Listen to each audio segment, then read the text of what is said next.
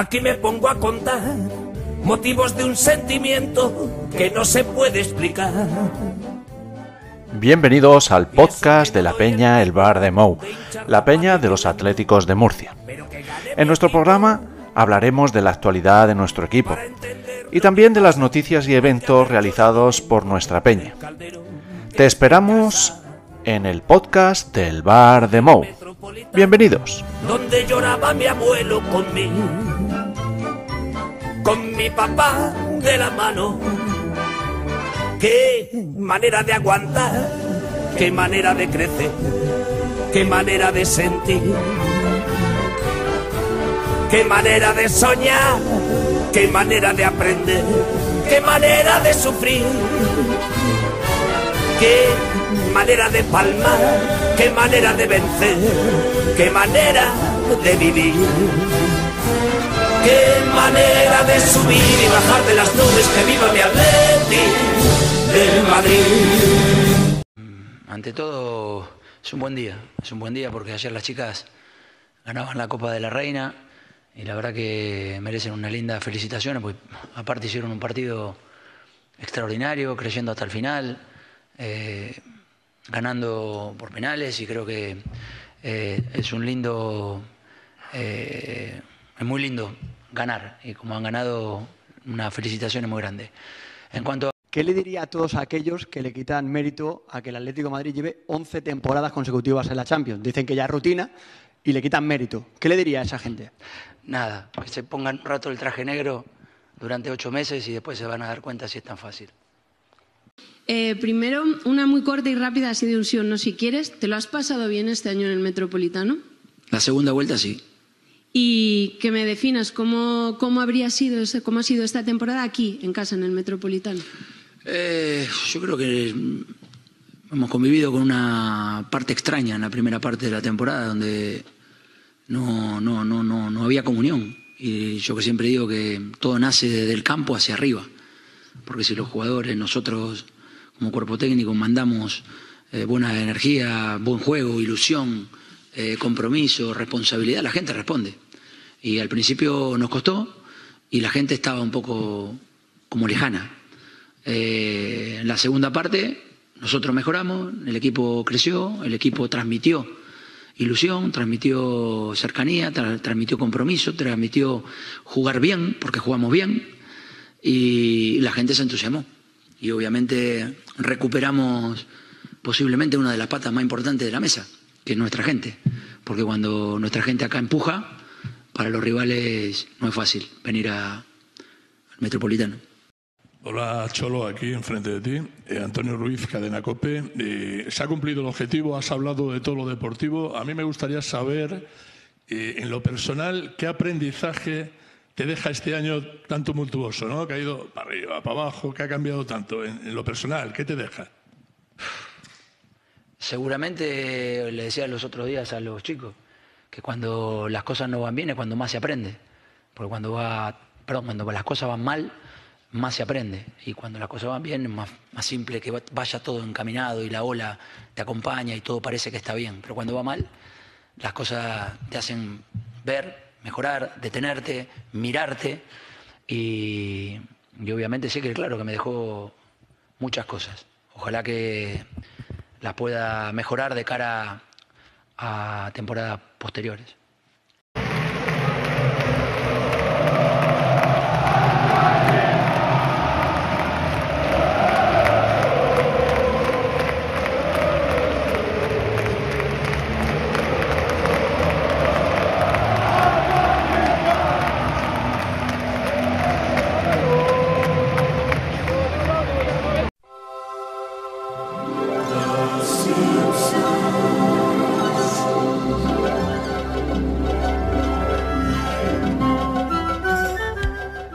Quieres contactar y ser socio de la Peña El Bar de Mou, la Peña de los Atléticos de Murcia, puedes contactar con nosotros a través de nuestros perfiles en las redes sociales, Facebook, Instagram o Twitter.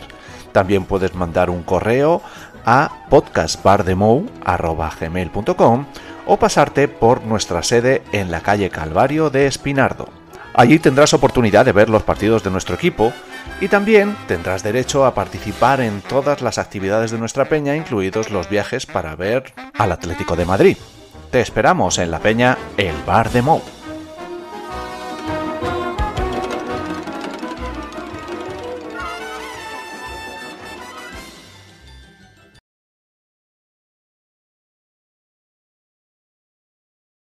Bienvenidos al podcast de la Peña de los Atléticos de los, de los Atléticos de Murcia, la Peña El Bar de Mou, edición número 51 de nuestro podcast que comenzamos y que queremos comenzar, ya que a veces somos un poco injustos con el fútbol femenino, pues como hizo el Cholo Simeone ayer en la rueda de prensa, haciendo alusión a esa Copa del Rey ganada por las chicas del Atleti femenino en un partido apasionante, en un partido que se perdía 2 a 0 en el minuto 88, que se logró empatar y que se llegó a los penaltis y se ganó de una manera más que brillante. Y siempre es un poquito más, más mm, mm, digamos, eh, mayor la felicidad si el eterno rival está enfrente e incluso si les vemos sufrir un poquito por tantas veces que nos han visto sufrir ellos a nosotros al otro lado. Entonces, pues comenzar por ahí, ya que tenemos una, una fémina en, nuestro, en nuestro programa, pues empezamos con Susana. Susana, buenas noches. Buenas, tardes, buenas tardes, que ahora las, las noches, los días son muy largos. ¿Viste el partido, Susana? No, no pude verlo por temas profesionales. Bueno, pero el resumen yo creo que a todos nos ha puesto la, piel de gallina. Eh, al final, eh, el equipo femenino es el Atleti y hasta el final y no perder la esperanza y en la Copa del Rey en la final siempre le ganamos al eterno rival y sea femenino sea masculino siempre se cumple. Además, Juanito, de una manera heroica, porque con un golazo espectacular en el descuento que nos llevaba a la prórroga y ya en los penaltis, pues eh, Lola Gallardo pues, hizo de las suyas y, nos dio la copa. Sí, y además, por lo que estoy viendo, soy el único que vi el partido, con lo cual tengo mucho más opinión. Eh, fue un partido memorable, la verdad es que yo no sé ni cómo nos pusimos 2-0 en contra, porque el equipo que yo reconozco que no soy muy del femenino porque todas las cosas ya no te da la vida, no, no puedes verlo todo. Vi la final y me gustó muchísimo el equipo, me gustó una, la tal Vanini, la, la del golazo, pero no solo por el golazo, sino porque se echó el equipo a la espalda. Es como el Griezmann en el, en el, masculino y la copa es mucho, vamos, mucho más que merecida. Eh, demasiado que llegamos a los penaltis, que, que tuvimos muchísimas más oportunidades que, que el Real Madrid. Y bueno, eh, yo discutía con mi amigo del podcast de Atlético entre con Jorge, Sechu y otros, casi un fracaso de temporada. Bueno, ¿por, qué no monta en Champions ya? Pero bueno, una Copa del Rey, una, perdón, una Copa de la Reina, una Copa de la Reina, que por cierto la echamos en falta. A mí me parece que todavía el fútbol femenino tiene que dar una serie de pasos, pero eh, se estaba cantado. Yo no sé por qué doña Leticia en este caso no estuvo para entregar la Copa, como si está don Felipe cuando es la Copa del Rey. Vamos, y ahora dejo a Keiko que nos diga algo del filial. Sí, por eso yo, yo prefiero hablar de la Copa de España, por eso, porque si no va la reina, pues que, sea la Copa de España independientemente de la jefatura del Estado o de quien vaya. Pero también tenemos ahí al filial, que por cierto va a jugar la final para subir a primera ref contra el UCAM Murcia, precisamente, Keiko. Sí, hicieron buen partido contra el Español B y bueno, eso le ha dado acceso a jugarse esa final en la promoción, ¿no? Para ver qué tal juegan contra Lucan. La verdad es que yo no, lo sigo mucho a Lucan, no te puedo decir si llegan en mejores condiciones o peores condiciones, pero bueno, la Atleti sí que sé que está en un buen estado de forma. Vamos a ver cómo será esa eliminatoria, pero sí quería dar mi opinión sobre el femenino. Eh, yo pienso que el, tema tiene tirón, ¿no? Se está viendo que cuando se llegan a finales, se juegan títulos y se gana, lo siguen, ¿no? No solo ya los seguidores del Atlético Madrid, creo que hubo más de un millón de espectadores. Y eso indica que, quizá, me imagino yo, que ellas tendrán ese, ese reclamo, ¿no? De decir que, que les gustaría que se les siguiera durante toda la temporada, no solo en las finales y darle promoción al fútbol femenino durante todo el año. Lo que pasa es que ya empiezan a afectarle al fútbol femenino los grandes males de, del masculino. Uno de ellos es el arbitraje, que sigue siendo igual de condicionante que en el fútbol masculino y siempre para el mismo lado. Y otras son los horarios eh, tremendos, un sábado de mayo, jornada de reflexión, eh, unas elecciones municipales eh, a las 10 de la noche, el partido acabó casi, bueno, los penaltis acabaron casi a la 1 de la mañana y creo que esto no es de recibo. Y la federación, como siempre, barre para, para, casa, ellos sabrán los intereses que, que les gobiernan, pero también empiezan a ser... A, a sentir esos grandes malos del fútbol masculino y también un poco la planificación deportiva un tanto errática que ha tenido el equipo en las últimas temporadas. Entonces, eh, pues sí, esperemos que el nuevo proyecto ilusione y con esta copa creo que va a ser un punto de inflexión con el nuevo entrenador, ha habido varios cambios de entrenador, entonces yo creo que puede ser el punto de inflexión. Y si os parece, vamos ya a hablar del, del primer equipo del Atlético de Madrid. Hemos llamado este capítulo eh, ¿Dónde estaría esta Atleti sin Antoine Grisman? Y es que llevamos una semana en la que hemos eh, cosechado dos victorias y un empate con sabor a derrota.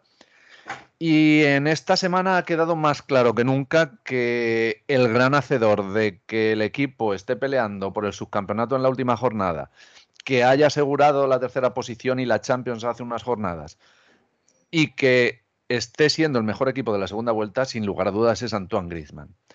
Y no solo eso, porque ayer hemos eh, escuchado anteriormente unas declaraciones del Cholo que decía que en la segunda vuelta sí que se ha vivido una comunión con el metropolitano, con el público, con esa otra pata de la mesa, la más importante que la llega a llamar el Cholo en la rueda de prensa. Pues eh, creo que Griezmann también ha tenido mucho que ver en eso, porque ayer vimos un Antoine Griezmann que de, denostado de jugar media hora Ayer, pues eh, con sus tres hijas, acabó en el Fondo Sur, con los eh, seguidores, cantando y viéndosele muy feliz, lo cual nos da una idea de cómo han cambiado las tornas en esta segunda vuelta, Susana. Tú que has, estado por allí, ¿cómo ha cambiado la cosa con Antoine Griezmann también? Sí, bueno, yo ayer no, pude estar por los motivos que ya he explicado. Eh, la evolución con Griezmann ha sido cuando él vuelve al Atleti, la afición allí a pie de campo y yo entre ellos reconozco que estuvimos un poco, no, no reacios a él, pero como que se lo tenía que volver a ganar, ¿vale?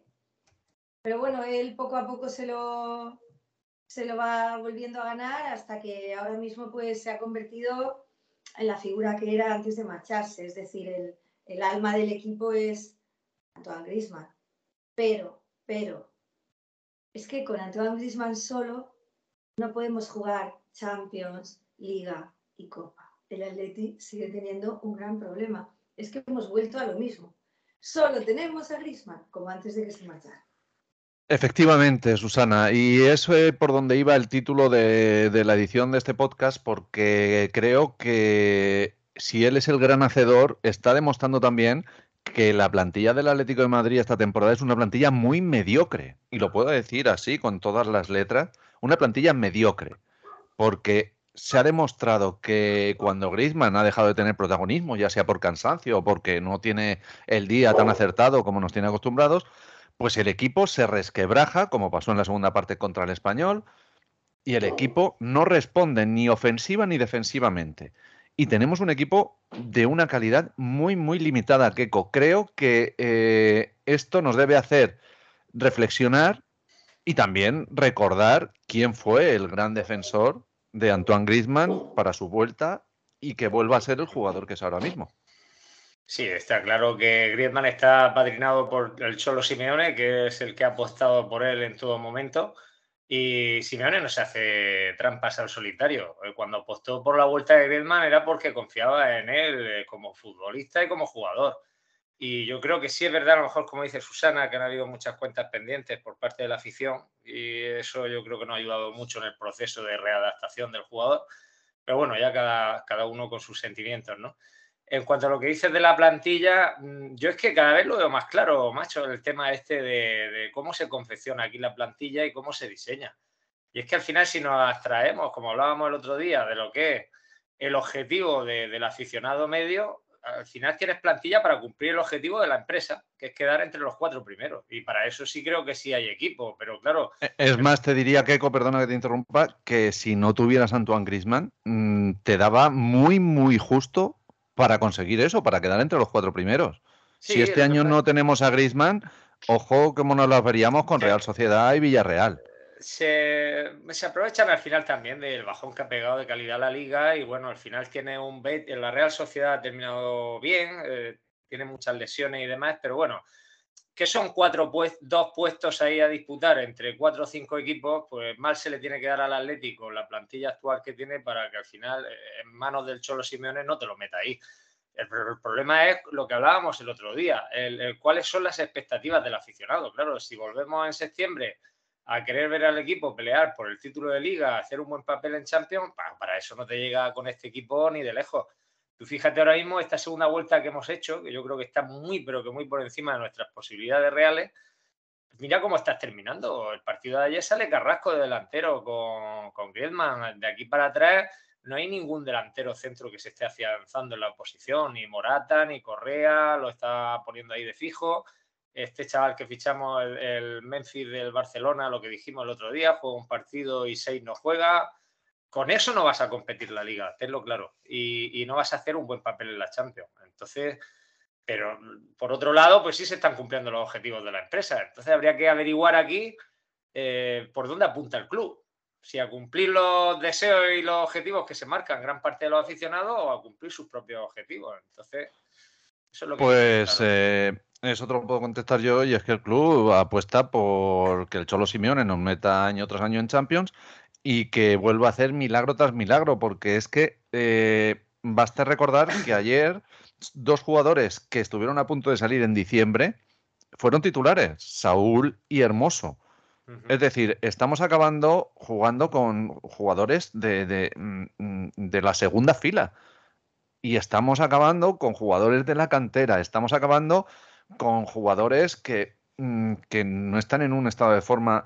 Ayer Reilón fue titular por primera vez en liga, en la penúltima jornada. Ojo, es que lo que estamos diciendo son palabras mayores. Y yo creo, Juanito, que no podemos esperar grandes dispendios para el año que viene. Ayer lo último de Joao Félix era que el Brighton lo quiere por una, con una cesión de 10 millones más una compra obligatoria de 60. Mm, imagino que él, él, no sé si querrá ir al Brighton, pero para nosotros podría ser una salida. Pero Juanito, la política deportiva es eh, un completo desastre. Bueno, vamos a ver, eh, hay muchas cosas, había abierto muchos melones y yo también tengo que partir una, una, lanza a favor de los nuestros, ¿no? Quiero decir, eh, con todo lo que habéis dicho, que no faltan razones, el equipo está jugando muy bien al fútbol. Ojo, tenemos una plaga de lesiones eh, vamos, que, vamos, tenemos, no tenemos una plaga, tenemos un lazareto ya directamente. Y el equipo no se resiente, con lo cual eh, me, da me da a pensar que todo lo que habéis dicho, que tenéis cierta parte de razón, al Griezmann estelar hay que sumarle un De Paul recuperado para la causa, un Coque muy bueno, un Yanis Carrasco que se está encontrando a sí mismo, un Molina inconmensurable. Con lo cual, bueno, pues sí, no, no exento de razón, también habría que hacer este pequeño matiz. Eh, está claro que no nos da, pero claro, Keiko lo ha dicho bien no nos da por lo que hemos visto. Es decir, hemos visto un primer, un primer inicio de temporada con menos lesiones que ha sido un absoluto desastre. Y ahora, como tenemos que poner a los 11 o 12 que tenemos, porque no hay más, de hecho, acaba también lo ha dicho Keiko, que jugamos sin 9, pero es que no lo hay. O sea, realmente es que ni Correa un 9, o sea, los, los dos 9 están lesionados. Entonces, claro, el año, que, el año que viene, cuando se recupere la gente que se tiene que recuperar, más es un retoque, que yo creo que el central, que es el, Son, el Son Goku este Yago, del Leicester, que está descendido, y ojalá sea Blaovi, porque a mí me gustaría mucho que fuera Blaovi, pues tenemos ese nuevo diferenciador, eh, pero no esperemos grandes cosas. O sea que si Keiko espera una revolución, mm, yo no la veo. Sí, so pena que se haga lo de lo de Joao, pero es que Joao tampoco lo veo en el Bristol, porque yo lo veo en el Newcastle y hay que venderlo ya. Una cesión de 10 millones no nos da para hacer la revolución tampoco. Mucho no, sería ya con la compra obligatoria. Sí, pero compra obligatoria para final de la temporada que viene, ¿no? O sea, no, no te van a. Claro, pues, o sea que no puedes invertir tampoco nada este verano. O sea que no esperemos grandes cosas mm, más allá de lo que he dicho. Yo la verdad que, reitero, creo que Antoine Grimace es el único jugador, el único jugador diferencial. Eh, sí que es cierto que De Paul está rindiendo a un mejor nivel, pero ayer eh, cuando llega a tres cuartos de campo no da un pase bueno, un pase interior, un pase filtrado, nada. Mm, Molina eh, está en un buen momento, pero claro, la asistencia y el pase medido se lo da Griezmann, porque otros jugadores no le habían dado ese pase. Y, creo que luego tenemos el factor Coque. Coque se ha adaptado a esa posición, ayer hizo un partido espectacular pero mientras le dé el físico, porque Coque jugando solo en el medio centro, pues se le pueden hacer largos los partidos, la edad también va avanzando y creo que se le puede hacer em, muy duro. Entonces, eh, fichar un 5 sería importantísimo. Pero yo creo que la plantilla, mm, más allá de los milagros del Cholo, porque nadie pensaba que Hermoso iba a hacer esta temporada que está haciendo, sobre todo esta segunda vuelta, nadie esperaba que Saúl acabara metiendo goles a final de temporada. Entonces, eh, son inventos del cholo prácticamente todos. Más luego, eh, yo no sé el tiempo que hace que no juega. Yo ya no sé si está lesionado si está sancionado, pero esta temporada me gustaría tener el dato, ahora lo buscaré, de los partidos que ha jugado Savic. Porque yo creo que mm, en torno a la mitad se los ha perdido. Si a, eso vemos que Reinildo mm, se lesionó de gravedad, ojo con eso. Mm, yo veo la, la plantilla, Susana, muy, muy cogida con alfileres.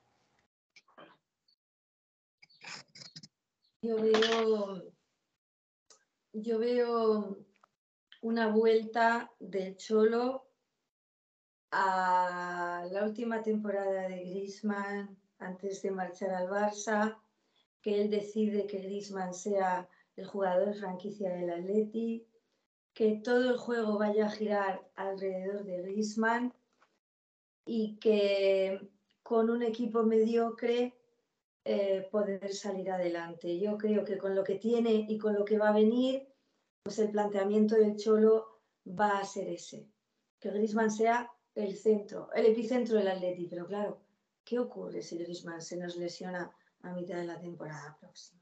¿Qué hacemos? Claro, eh, y hay que contar con eso, que también es un jugador que va cumpliendo edad, que eh, se va se va metiendo en, la treintena, creo que va a cumplir 32, y que es más normal que se, lesione y más con el, desgaste físico, porque es que es un Griezmann que aparece por todas partes, Keco. Entonces, mm, creo, sinceramente, que, que si no es por Griezmann, este equipo mm, estaría luchando al cuarto puesto con el Villarreal, sinceramente. Sí, yo cogiendo el testigo de lo que está comentando Susana, lo tengo clarísimo, que el eje en el que va a gravitar todo el equipo va a ser Griezmann, pero a Griezmann hay que rodearlo de buenos jugadores. Entonces, hablando un poco, por lo, como decía Juanito, eh, yo es que vuelvo a lo mismo, insisto en lo mismo, si, si todo se planifica en clave de cumplir el objetivo de la empresa, bueno, pues con poco retoque nos vale, con este vestido nos vale para, para hacernos un traje en condiciones.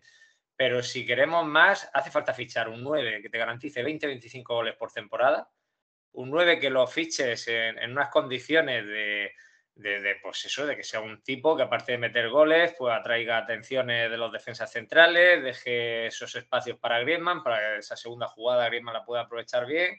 Te hace falta un 5, como dices tú, de un, de un nivel notable, un 5 que sea capaz de sostener al equipo, un 5 que maneje mucho las transiciones defensa-ataque, que, se entienda bien en el repliegue, que organice el equipo desde ahí, libere a gente como Coque, como De Paul, que son más creativos.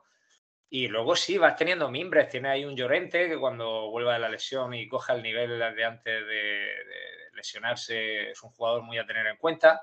La defensa la tienes que apuntalar también muy bien. Si quieres, vuelvo a insistir en lo mismo, competir por cosas importantes. No puedes depender de dos centrales que se tiran media temporada lesionado.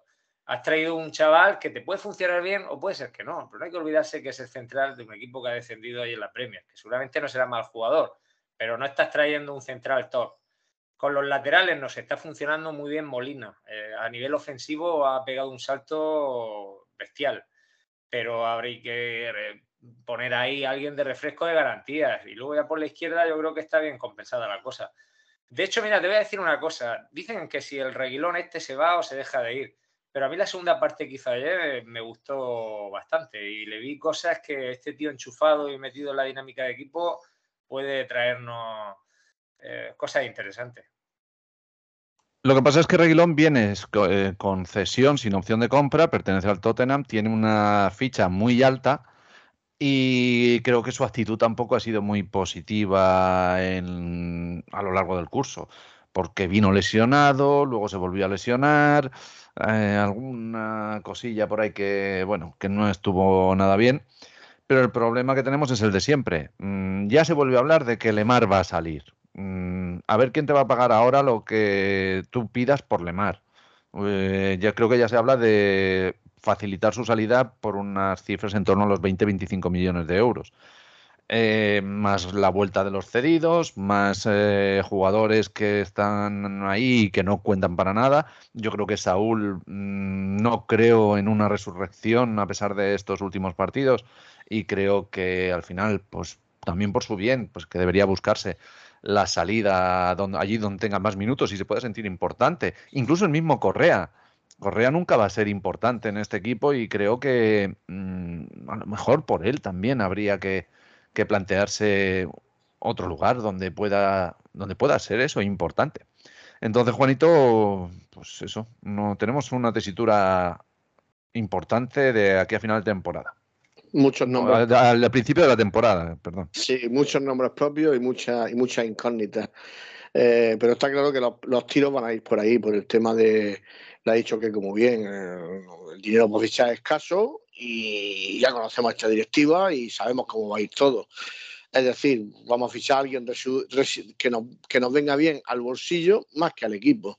Y nos van a conformar y como el Cholo hace el milagro del pan y dos peces día sí, día también, aquí para después Gloria. Es verdad que, a lo mismo. Mm, y ayer lo hablaba también con el Atlético, entonces Berta, es que aquí criticamos mucho a Berta, sí, no, no creo que sea un, gran, gran director deportivo, pero realmente si a un tío te, propone tres o cuatro nombres y te dice, no, no, no, no es que yo quiero eh, el que venga gratis, pues al final está abocado a quedarte con lo, con lo poco que te va ofreciendo el mercado, que es un jugador que te viene medio cedido, que te viene porque ha terminado contrato, que te viene ya rebotado de, de, de 40.000 sitios y, está como en el caso de su carrera, pero le podemos sacar cierto rédito, le hace Luis Suárez, le hace Villa y algún otro que se me escapará, pero que realmente eh, cuando a mí me da la sensación eh, que cuando tenemos un jugador top, se nos va ese par de añicos, tres, tipo Griezmann, tipo Diego Costa, tipo eh, Luis Felipe Luis, etcétera, etcétera. Y cuando terminaban, tienen que terminar de romper es cuando no están en el Y luego vienen y ya no dan la misma versión. Bueno, excepto Grima. Grima, la verdad es que está haciendo un papel y se está ganando al equipo, porque lo de ayer que tú has comentado en la grada es un detalle, vamos, precioso. Los pelos de punta. ese, ese, hombre para mí tiene mi. Bueno, que yo a mí nunca me hizo nada, pero vamos, entre comillas, tiene mi perdón. No, ya para mí, yo, a mí sí, yo sí me sentí ofendido por su forma de salir, por eh, porque luego cuando quiso volver, pues eso, eh, era más un empeño del Cholo que pensaba que le iba a costar caro y fíjate por dónde, pues el Cholo nos, nos cierra la boca una vez más. Pero después de lo visto ayer, eh, que el Fondo Sur, quizá los más, los más adeptos a, a la, a la, esencia rojiblanca, según ellos, y a los que menos perdonan este tipo de cosas, pues que estuviera allí compartiendo con ellos, Keiko, es algo que habíamos hablado muchas veces, que esto no. Mm, después de lo que nos están haciendo los de arriba, eh, culpar a Griezmann de todos los males del Atleti creo que no es justo.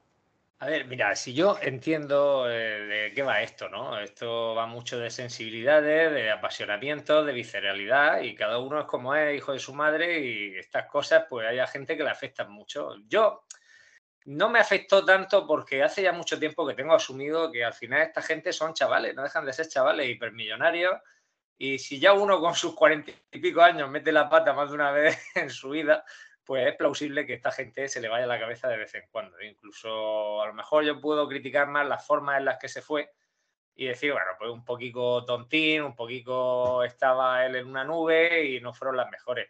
Pero yo lo que no le puedo reprochar nunca, jamás a este chaval, ni en su primera etapa ni ahora en esta segunda, es, es, lo que ha hecho en el campo. Es decir, ha sido un profesional como la Copa de un Pino, ha dado un rendimiento extraordinario creo que está a 18 goles de batir el récord de Luis Aragonés y convertirse, ojo al dato, ¿eh? en el mayor goleador de la historia del Atlético de Madrid.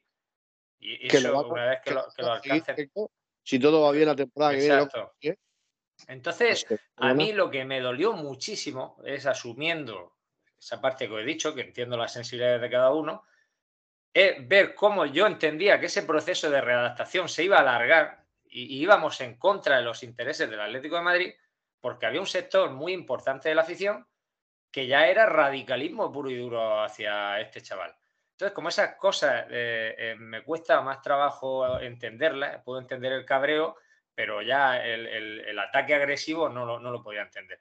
Entonces, ese gesto del que tú estabas hablando ayer, pues parece que ya deja las cosas en su sitio, se curan todas las heridas, se cierran todas las heridas y aquí lo más que queda entender es que, bueno, vamos a dejarnos ya de chiquillería y entender que este tío es la estrella de este equipo, que no solo es la estrella de este equipo, sino que se va a convertir en uno de, los futbolistas más importantes de la historia de este equipo, si no lo es ya. Y, coño, pues arremar todos para el mismo lado e intentar eh, competir lo, que se ponga por delante. Pues eh, te tengo que dar la razón, a pesar de que a mí muchas veces, pues eso, por aquello del sentimentalismo, parece que las formas le damos mayor importancia que al fondo. Y que otros jugadores que han hecho lo mismo, y me viene a la mente Diego Costa, que luego volvió y, y se le recibió como un héroe, un ídolo, y su rendimiento fue nefasto en su segunda temporada, eh, salió, pues igual que Griezmann, estaba firmado por el Chelsea meses y meses antes, eh, que cuando vino el Chelsea a jugar la semifinal de Champions ya le decían que se venía, se iba para allá.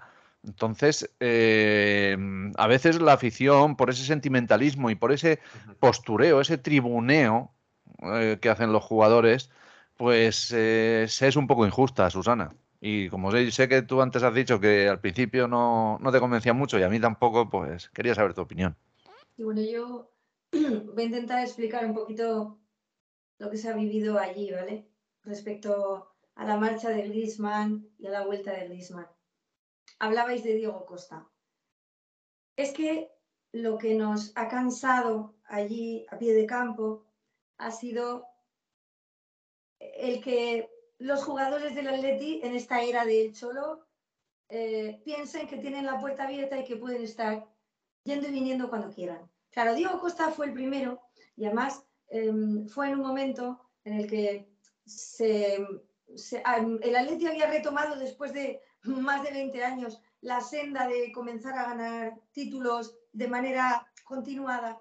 Y entonces todavía veníamos de, de, esa mentalidad del Atleti, el equipo vendedor, el equipo en el que los futbolistas que son medio buenos están de tránsito, etcétera, etcétera. Cuando Griezmann hace esto, a Griezmann se le, se le reprocha muchísimo, muchísimo, muchísimo por dos motivos. El primero, porque el amago que hace de irse una temporada y luego irse a la siguiente, eso dolió mucho. Y el segundo, porque cuando ya se va definitivamente, la afición dice, basta ya, ¿por qué en el Atlético de Madrid, al Atlético de Madrid los jugadores no lo toman en serio? ¿Por qué aquí la gente piensa que puede estar de paso tan alegremente? Y coincidió en que fue Antoine Griezmann. No, e, no es por ningún otro motivo. Y luego que el amor más grande es el que más daño te hace. Efectivamente, y sin, pero sin embargo otros jugadores se han marchado por las mismas cuestiones, por cuestiones económicas y porque el club, recordamos también que Antoine Griezmann eh, venía de subir la cláusula, luego se la rebajó, es decir, esos tejemanejes que hacen el dúo Gilmarín-Cerezo y al final acabó marchándose, como tantos otros, como se fue Falcao, como se fueron el como se fue el Kun. Eh, es decir, eh, es el fútbol eh, o el tipo de, equipo, de sociedad a la que nos han acostumbrado esta gente. Y en eso nos puede doler más o menos, pero esa es la realidad. La responsabilidad máxima está en los de arriba. Pero luego hay diferenciaciones, porque habéis sacado el tema de Diego Costa y yo lo que quería resaltar es que a diferencia de Griezmann, que es por lo que eh, en mi caso sí consiguió el perdón pronto, que yo a Griezmann lo he visto un profesional en todo momento, dentro del campo y fuera del campo en esta segunda etapa. Sin embargo, yo no vi eso en Diego Costa. Yo en Diego Costa sí que vi una verdadera falta de respeto hacia el Atlético de Madrid, porque primero no rindió absolutamente nada en el campo, prácticamente algún partido que otro eh, en la primera campaña de cuando volvió. Y luego sabéis, igual que yo, que si estando lesionado lo pillaban por ahí haciendo esto, haciendo lo otro, yo qué sé, yo no lo vi con una actitud muy profesional. Y en el campo. Acuérdate, que perdona, que se declaró en rebeldía del Chelsea, se fue a Brasil y aparecía continuamente con amigos, haciendo el cabra, es decir, una actitud poco profesional. Y nosotros recibimos a ese Diego Costa como si fuera nuestro héroe. Y eso a mí luego es lo que más me molesta. Yo un jugador que lo veo en el campo con una actitud totalmente deleznable, pues eso sí creo que merece una crítica y merece un, yo qué sé, un ataque a lo mejor por parte de la afición mayor, pero como yo es que no lo he visto en Griezmann, ¿no? Yo en Griezmann desde el minuto uno sí he visto una gana enorme de adaptarse otra vez, de que la gente, que sí que tenía que pasar su pequeño calvario, que todo aquí no sea gratis, ¿no? Pero sí veo mucha diferencia y a veces los jugadores, por lo que tú has dicho, por ese espíritu tribunero, hay algunos que que te pisan el callo y aquí no pasa nada. Y otros te pisan la uña y los queremos asesinar. Entonces, pues a veces, yo qué sé, va todo tan relacionado con, los sentimientos y yo qué sé, esa euforia de medida y todas esas cosas. Pero bueno. Desde, desde los tiempos de Hugo Sánchez, la marcha de un jugador no había dolido tanto como la de Griezmann. Fijaos de, del periodo de tiempo que estoy hablando desde que marchó Hugo Sánchez, no ha habido tanto dolor hasta que Griezmann marcha. Bueno, Torres, quizás, Susana, ¿no? ¿Te discutes? No, no, porque a Torres no se fue, lo fuimos. Ay, no hay más remedio, pues no sé cuántas, no sé qué. A Falcao también, que antes ha dicho que también se fue, a, a Falcao también lo si eso vamos. No, no, y pues es que... No, Falcao quería quedarse, ¿eh? y de hecho, y de hecho, estaba comentando si se queda, una Champions, ¿eh? Si se queda Falcao, ganamos una Champions. Estoy convencido de ello. Agüero duró, duró, eh, duró, digo yo, dolió muchísimo. Agüero también era un chaval que entra dentro del perfil que ha comentado Juanito antes, de jugadores que cuando llegan ya a su máximo nivel, cuando ya se han convertido verdaderamente en un jugador top, pues se te marchan, que era lo que yo decía el otro día en el grupo de La Peña que está muy bien que nos lamentemos de arbitraje, de esto, del otro y tal, pero quizás deberíamos de reflexionar muchas veces que si no nos expoliaran nuestros grandes, dijéramos, eh, activos, pues quizás tendríamos más ligas, más campeonatos y disputaríamos más títulos, más allá de las jodiendas de arbitraje, de la, dijéramos, el trato a favor a ciertos equipos, etcétera, etcétera. Pero es que daros cuenta, por ejemplo, esa primera Copa de Europa que, que perdemos, pues imaginaros ahí un, Falcao ahí de delantero centro y llega ahí con mm. Palico y Cañicas, con Arda lesionado, Diego Costa lesionado. Pues si luego el árbitro te hace una pequeña jugarreta, pues se te hace una montaña ganar un título de esos contra un claro. Pero si tú llegas ahí y te planteas una final con un Falcao, con un tal, con un cual, pues ya te hará alguna el árbitro, pero a lo mejor estás más cerca de ganarla. Claro, pues, la, la, final de la Europa League contra el Bilbao, aquella que arrasamos, incluso las Supercopas contra el Chelsea, recuerdo, y la otra no, no sé si fueron las dos contra el Chelsea. No, pero... Chelsea Inter. Eso es, contra el Inter. Pues eh, ahí no había dudas. El Atleti sale y avasalla. Entonces, eh, creo que el equipo, desde aquellas figuras, ha ido perdiendo en calidad. Y a eso me refería a un equipo mediocre, porque eh, estamos hablando ahora de que Rafael Guerreiro puede venir, el lateral izquierdo del Dortmund. Empezamos siempre en estos nombres y acabamos trayendo a Reguilón. Y eso es lo que realmente molesta o me molesta a mí como aficionado. Que se nos pongan caramelos en la boca, luego venga el Marcos Paulo, el, el, el, Lino y el otro, y llegues a 31 de agosto sin un delantero y te tengas que tener a Morata otra vez de delantero centro. Y esas son las cosas que, al final creo que entre los atléticos nos, nos damos entre nosotros con esa mentalidad un tanto cainita pero no, miramos a los verdaderos responsables de todo esto. Juanito.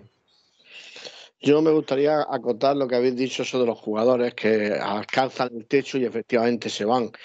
Eh, vamos a ver, claro, es que hay que entender una cosa. Eh, pienso que si con el Atleti ya tocan una liga, tocan una final de Champions, a ganar la Europa League, el techo siguiente ya es, no nos engañemos, un equipo ya mm, súper, súper top, que en, eh, perdón, en España podemos hablar de, de Barça-Madrid, y luego ya un Chelsea, un Liverpool, un Bayern de Múnich. Quiero decir, esos equipos es muy difícil decirle que no. Y más si le doblan o le triplican la ficha que le da el Atleti. Entonces, también hay que ponerse en su lugar y decir, oye, pues que la experiencia de, de Griezmann en el Barça no fue del todo positiva, pero realmente él dijo, es que voy a jugar la de Messi, es que tal, es que esto, es que a lo mejor mm, llegamos más, lejos en la Champions, es que a lo mejor la gano.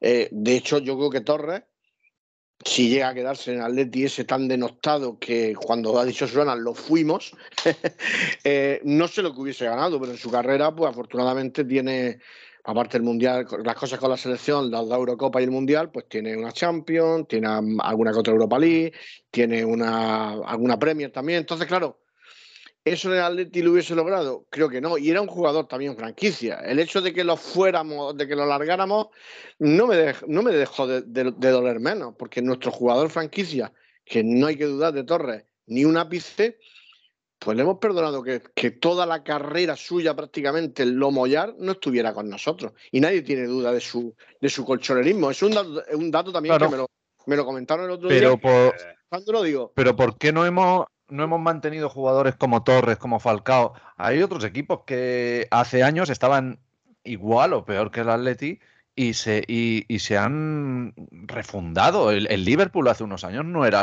eh, lo, que es ahora. era un equipo que rara vez entraba en Champions, eh, quitando aquella que ganó con Benítez. Y el, Chelsea, y el Liverpool ahora es un equipo top. Entonces, mm, no sé por qué eh, hay equipos o sí lo sé, pero también la, Liga Española ha apostado por este modelo bipolar en el que no, no dejan que otro equipo les conteste a Madrid y Barcelona. Y, sin embargo, en la, en la Premier League sí que los hay. Y un equipo como el Brighton este año, gastándose muchos millones, ¿eh? muchos más millones que nosotros, el Brighton, el Wolverhampton. Eh, que escucha, que, es que Cuña ayer volvió a ser, siempre lo miro, o sea, es que a lo mejor tengo fijación con este muchacho, pero volvió a ser suplente, ha terminado la segunda vuelta con un gol y, lo vendimos por 50 millones. Es decir, ojito, estamos hablando de unas cifras que al Atleti ya nos parecen inalcanzables. Que has acabado fichando tú al lateral derecho suplente del Tottenham que no lo quería ni su entrenador. Entonces, eh, hay que saber dónde estamos y o dónde nos han llevado. Porque mm, mm, esto no es una cuestión de la, grandeza del Atlético de Madrid, sino de la economía del Atlético de Madrid y de mm. cómo es la política económica del Atlético de Madrid. Sí, pero permíteme una, una, pequeña incisión y ahora te dejo, Keiko.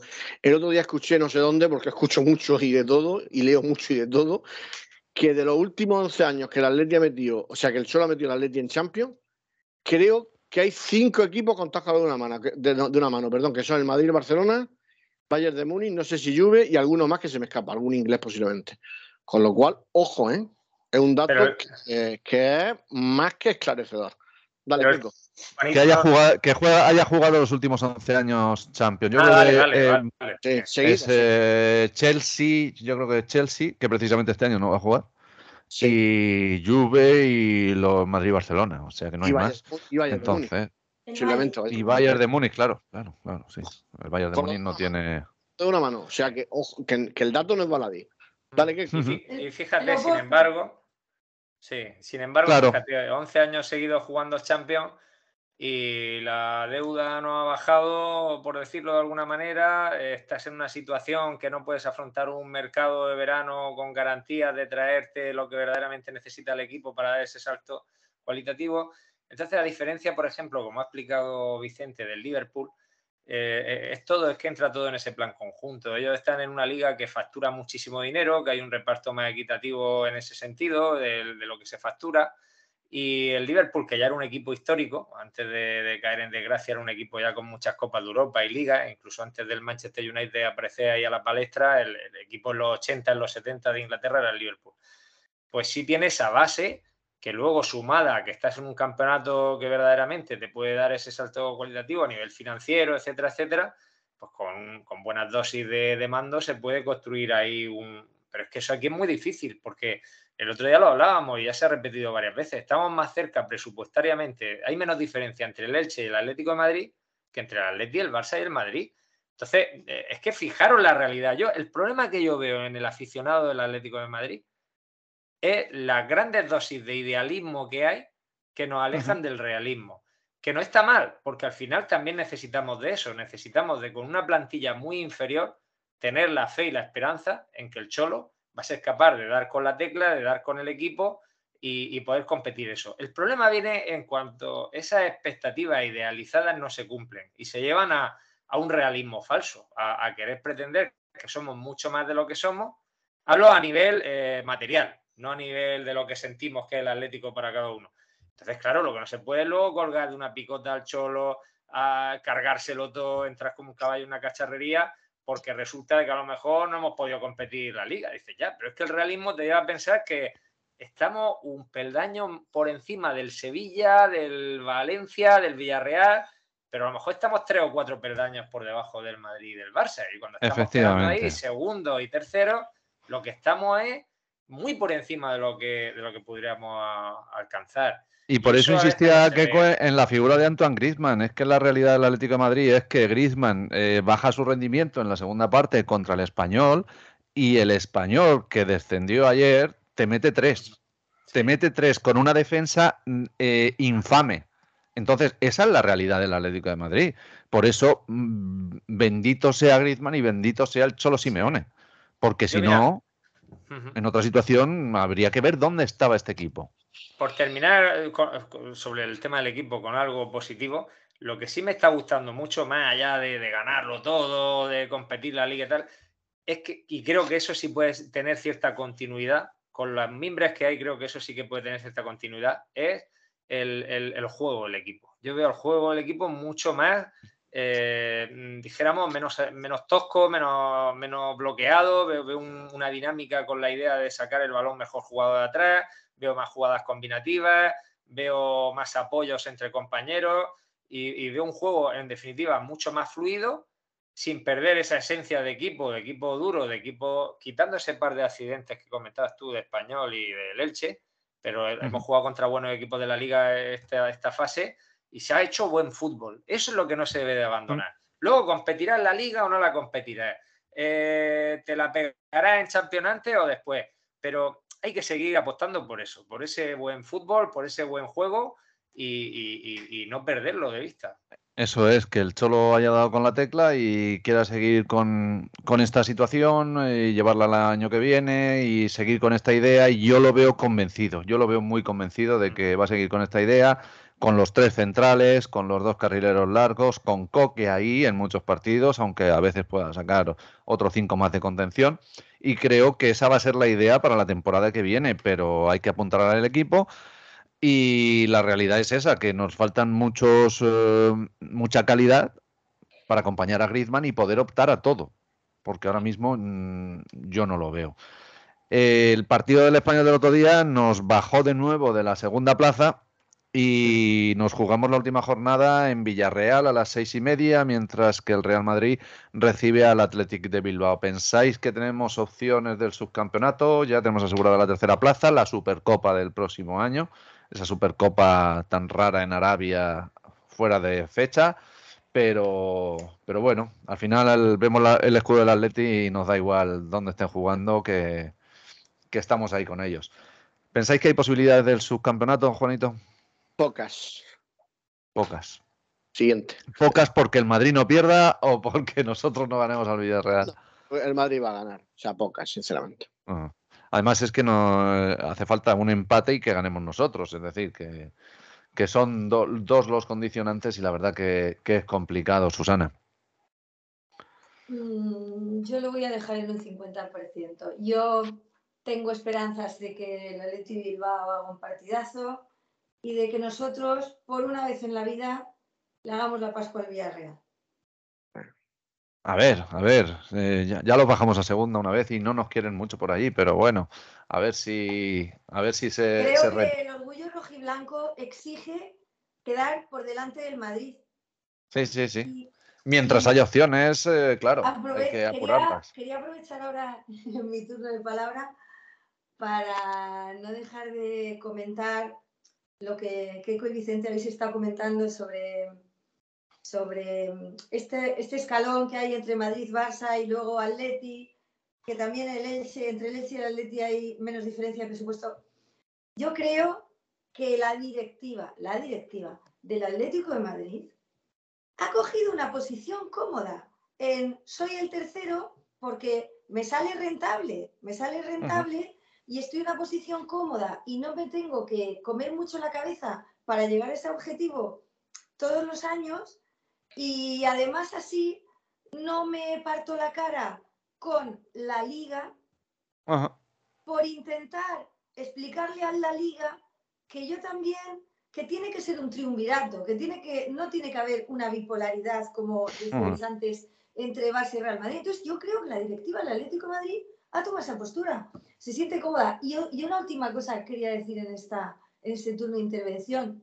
Yo ansío que llegue la temporada 24-25. ¿Sabéis por qué? Ilumínanos. porque es la temporada en la que el Barça podría decidir regalarnos a Lewandowski y volver a levantar otro Ah. título de liga. Vaya, podría llegar, podría llegar. total.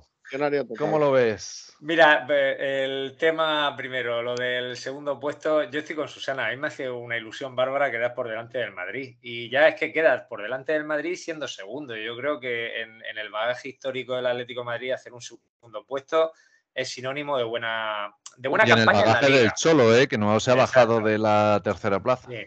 Lo veo complicado, como dice Juanito, porque creo que hemos tenido la ocasión en nuestras manos cuando dependíamos de nosotros mismos y ahora depender del Madrid es muy complicado. Pero bueno, se puede dar.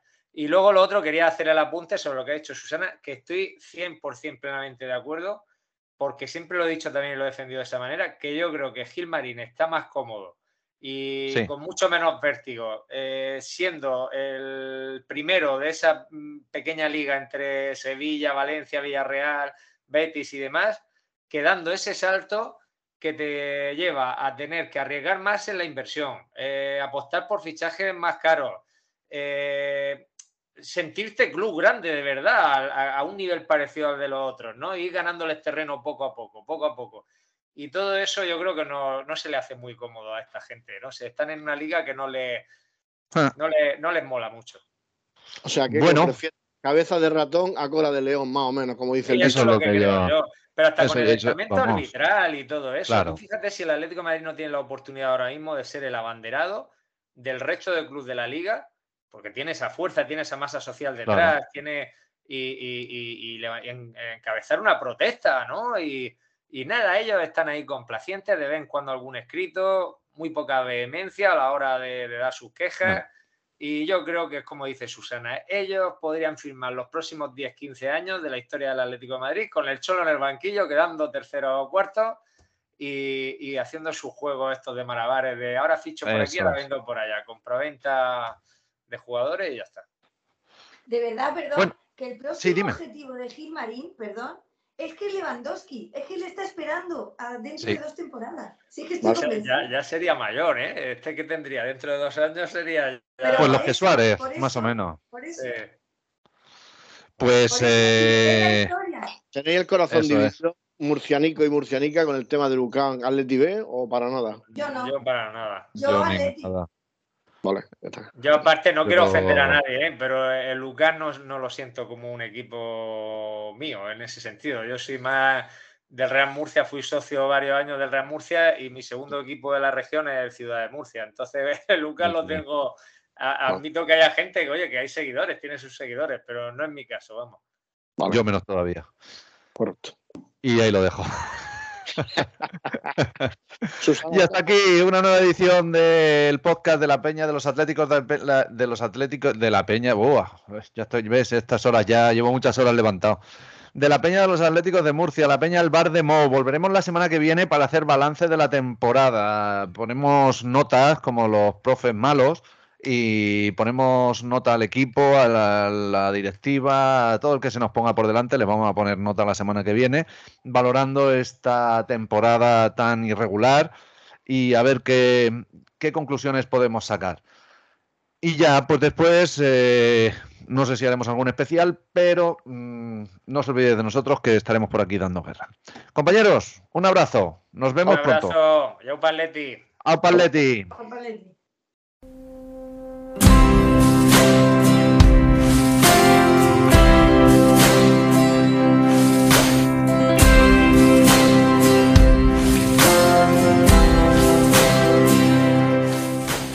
Hasta aquí una nueva entrega del podcast de la Peña de los Atléticos de Murcia, la Peña El Bar de Mou.